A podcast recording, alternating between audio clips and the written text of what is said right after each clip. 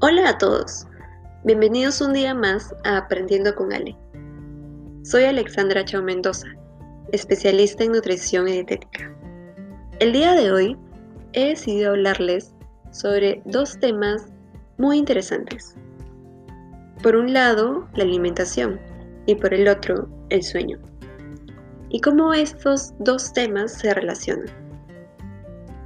Iniciaré contándoles sobre la relación entre la alimentación y cómo esta afecta a nuestro sueño. Pues, al igual que los fármacos o situaciones de estrés, la alimentación puede generar cambios en nuestro patrón de descanso. Un ejemplo clásico de ello es el consumo de café.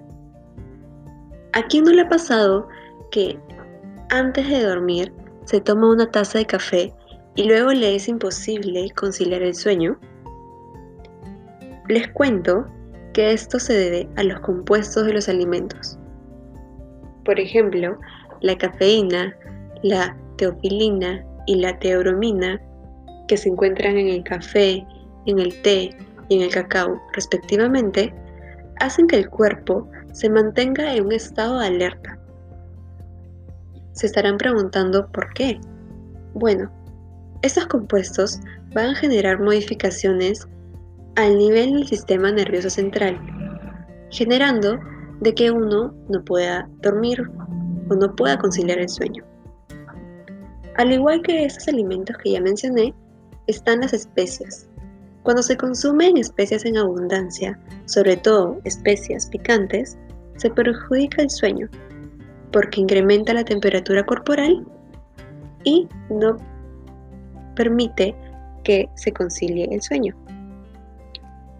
Algunas personas que son sensibles a las aminas biógenas, se ha visto que alimentos como el tomate, el atún, la caballa, la sardina, entre otras, impiden la conciliación del sueño.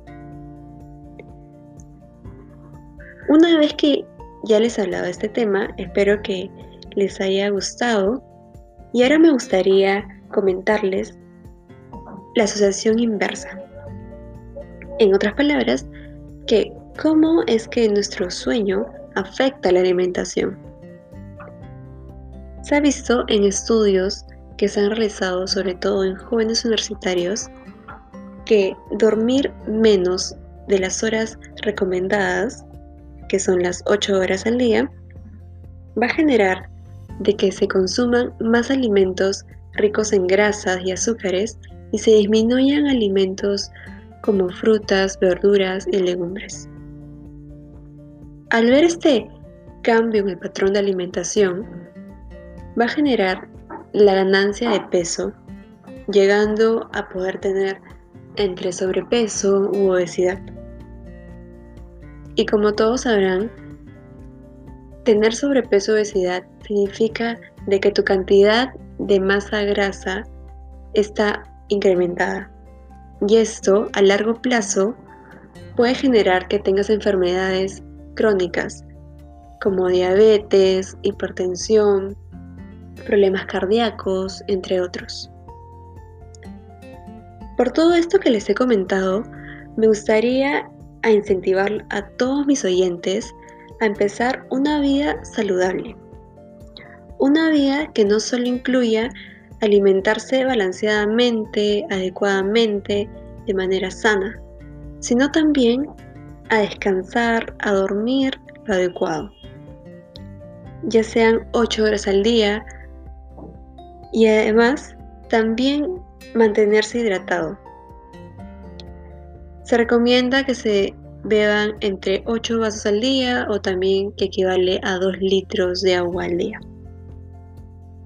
Acompañar todo esto junto a ejercicio físico, pues una combinación adecuada, un balance entre todos estos compuestos va a favorecer de que lleves una vida más saludable, más activa, una vida llena de energía que te, que te permite realizar tus actividades diarias con más gusto y amor. Espero que les haya gustado el episodio de hoy día, que hayan aprendido un poco más sobre nutrición, sobre alimentación, sobre hábitos alimentarios. Los espero el próximo martes con un nuevo episodio, con un nuevo tema y lleno de energía para que sigan aprendiendo y cada vez sepan cómo llevar una vida sana y saludable. Hasta luego.